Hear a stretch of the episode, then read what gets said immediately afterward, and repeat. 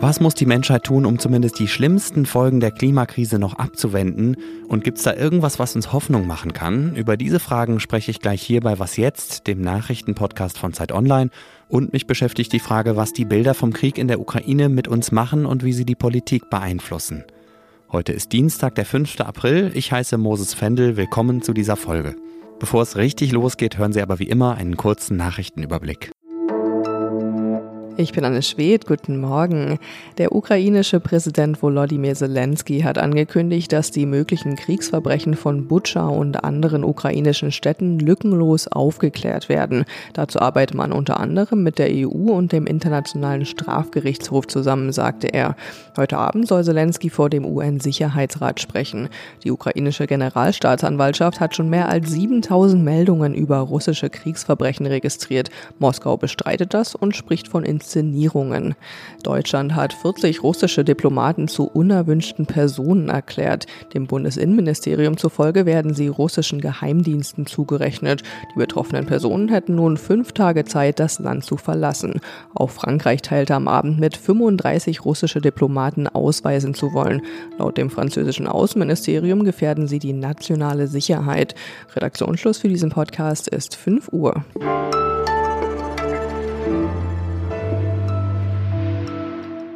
Hitzewellen, Dürren, Überschwemmungen. Vor diesen und weiteren Folgen des Klimawandels warnen WissenschaftlerInnen schon länger. Sie tun das immer eindringlicher, denn die Zeit, in der wir noch was tun können, läuft uns davon. Ich finde, ein ganz guter Vergleich ist immer die Sanduhr. Es rieselt und rieselt und inzwischen ist in dem oberen Behälter fast nichts mehr drin. Gestern hat der Weltklimarat der Vereinten Nationen IPCC einen neuen Bericht vorgestellt. Streng genommen war es eine Fortsetzung, der dritte und letzte Teil des sechsten IPCC-Sachstandsberichts. Teil 1 kam letzten Sommer raus, Teil 2 vor etwas mehr als einem Monat. Jetzt ist das Ding also komplett. In diesem dritten Teil geht es vor allem um politische und technische Maßnahmen, um zumindest die schlimmsten Folgen des Klimawandels noch abzuwenden.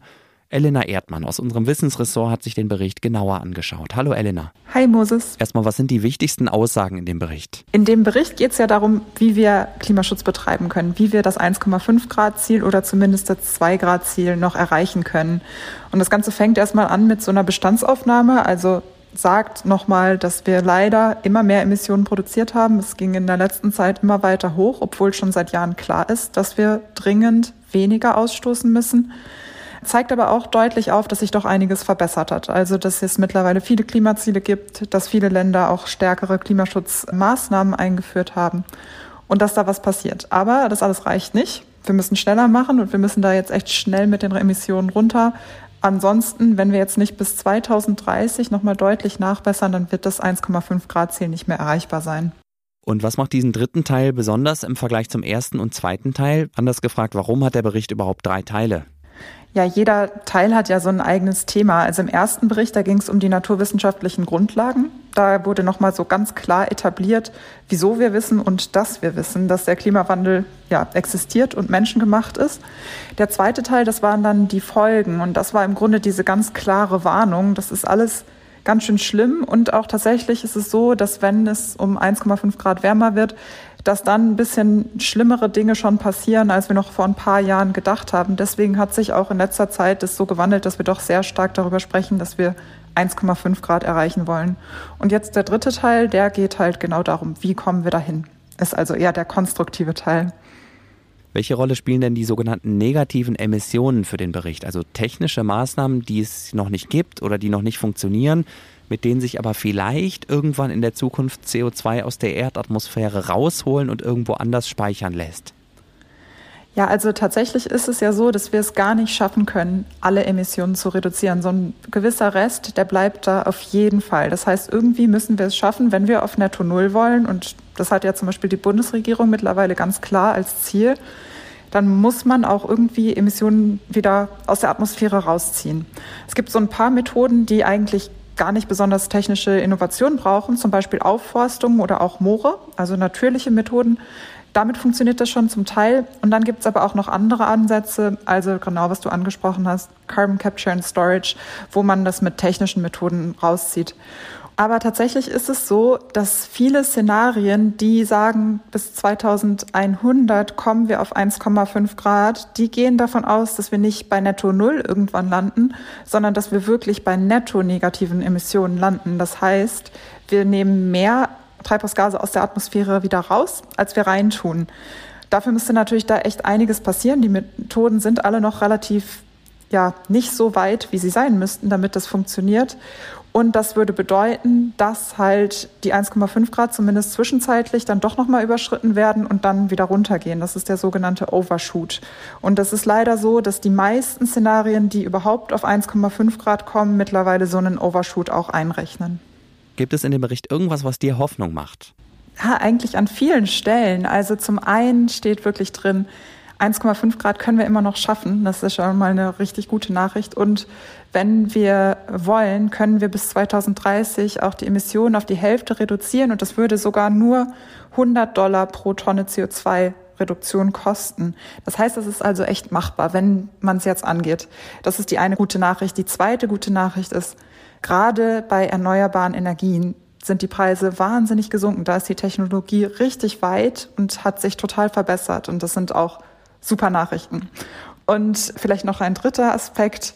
Wenn wir Klimaschutz durchziehen, dann hat das auch ganz viele andere positive Wirkungen, also zum Beispiel auf die Gesundheit der Menschen und auf die Lebensqualität. Insofern, da steckt eine ganze Menge an guten Nachrichten drin. Ein Aufruf zur Revolution, so heißt der Text, den Elena Erdmann zusammen mit Linda Fischer auf Zeit Online geschrieben hat.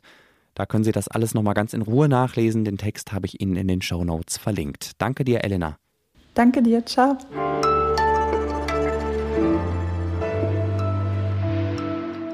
Und sonst so?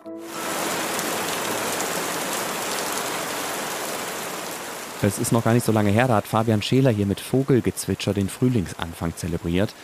Ich muss dem jetzt mal was entgegensetzen. Ich hätte nicht gedacht, dass ich das mal sagen würde, aber ich habe mich gestern sehr gefreut, als es draußen angefangen hat zu regnen. Der vergangene Monat war wunderschön, keine Frage. Ich habe mich sehr über das Frühlingswetter gefreut. Aber der März war in diesem Jahr eindeutig zu trocken. Deswegen ist zum Beispiel in Brandenburg schon jetzt wieder eine ziemlich hohe Waldbrandgefahr und in manchen Gegenden droht dieses Jahr eine schlechte Ernte. Was wir also brauchen, Regen.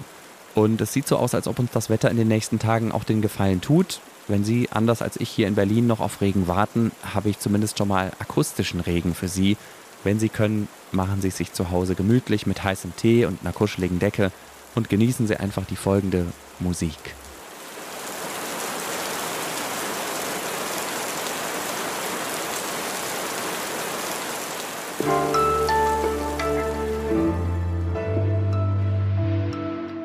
Dass der russische Angriff auf die Ukraine eine Zäsur bedeutet, das haben wir in den letzten Wochen schon öfter gehört und auch hier im Podcast besprochen. Jetzt am Wochenende sind im Internet und in den Medien Bilder aus Butscha und anderen Orten rund um Kiew aufgetaucht, die nochmal sowas wie eine Zäsur innerhalb der Zäsur bedeuten. Sie zeigen die Opfer mutmaßlicher russischer Kriegsverbrechen, getötete UkrainerInnen auf den Straßen der Orte, aus denen sich die russische Armee zurückgezogen hat. Mein Kollege Dirk Peitz aus unserem Kulturressort hat sich in einem Text auf Zeit Online Gedanken über die Wirkung dieser Bilder gemacht. Hallo Dirk. Hallo Moses. Muss ich die Bilder denn gesehen haben, um zu verstehen, wie grausam dieser Krieg ist? Das glaube ich nicht. Das kann man sich leider vorstellen und vermutlich werden das ja nicht, oder es werden ganz sicher nicht die letzten Bilder sein, die wir sehen. Und man muss ja fürchten, dass man etwa aus Mariupol noch ganz andere Bilder sehen wird. Aber sie sind schlimm genug, die, die uns aus Butscha jetzt erreichen. Warum müssen wir Journalisten und eigentlich auch jeder, der soziale Netzwerke nutzt, denn besonders vorsichtig mit diesen Bildern umgehen? Es gibt diesen alten Spruch, dass das Erste, was im Krieg sterben würde, die Wahrheit sei. Da mag was dran sein. Man könnte jetzt im Zeitalter von sozialen Medien und eben dieser Geschwindigkeit, mit der Bilder von, die von, auch von Amateuren gemacht sein können, um die Welt transportiert werden über soziale Medien halt noch hinzufügen, naja, die, die Bilder sind schneller als jede Wahrheitsfindung. Wir sehen zwar eindeutige Dinge darauf, aber wir wissen trotzdem nicht, wie sie zustande gekommen sind. Im Fall von Butcher wissen wir, dass es in erster Linie dann auch professionelle Fotografen waren, die tatsächlich am Wochenende dort waren, von verschiedenen internationalen Medien, Fotoagenturen. Und trotzdem wissen wir nicht, was passiert ist, bevor diese Menschen da hingekommen sind. Wir sehen die Leichen und man muss nun nicht, und das sollte man, glaube ich, auch nicht, den Propaganda aus Aussagen von jemandem wie dem russischen Außenminister Lavrov glauben, der nun äh, Butscha irgendwie als einen erfundenen Angriff bezeichnet hat. Das darf man nicht denken. Und trotzdem muss man, glaube ich, vorsichtig mit der Beurteilung dieser Bilder sein und was sie für möglicherweise Konsequenzen politischer Art nach sich ziehen. Was für welche denn? Ich glaube, es gibt erstens die politische direkte Wirkung, dass jetzt zum Beispiel die Außenministerin bekannt gegeben hat, Annalena Baerbock, dass Botschaftspersonal, russisches Botschaftspersonal zu unerwünschten Personen erklärt wurde, was ja auch dann entsprechende Konsequenzen mutmaßlich der Ausweisung oder jedenfalls, dass diese Menschen Deutschland verlassen müssen, haben wird. Diese Reaktionen wurden unmittelbar begründet mit den Bildern aus Bucha. Wie immer diese Menschen auch getötet wurden, man kann auch sagen ermordet wurden. Das ist dann immer so eine vielleicht juristische Frage, wie man es genau ausdrückt, aber diese Menschen sind tot und die Umstände sind so offenkundig, dass es mutmaßlich Kriegsverbrechen sind, dass man da nicht groß diskutieren muss. Danke, Dirk. Bitte.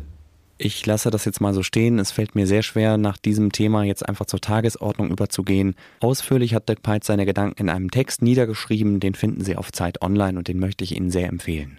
Das war was jetzt am Dienstagmorgen. Wir melden uns wie gewohnt heute Nachmittag um 5 mit dem Update. In der Zwischenzeit können Sie uns gerne schreiben an wasjetzt.zeit.de. Ich heiße Moses Fendel. Danke fürs Zuhören. Kommen Sie gut durch den Tag.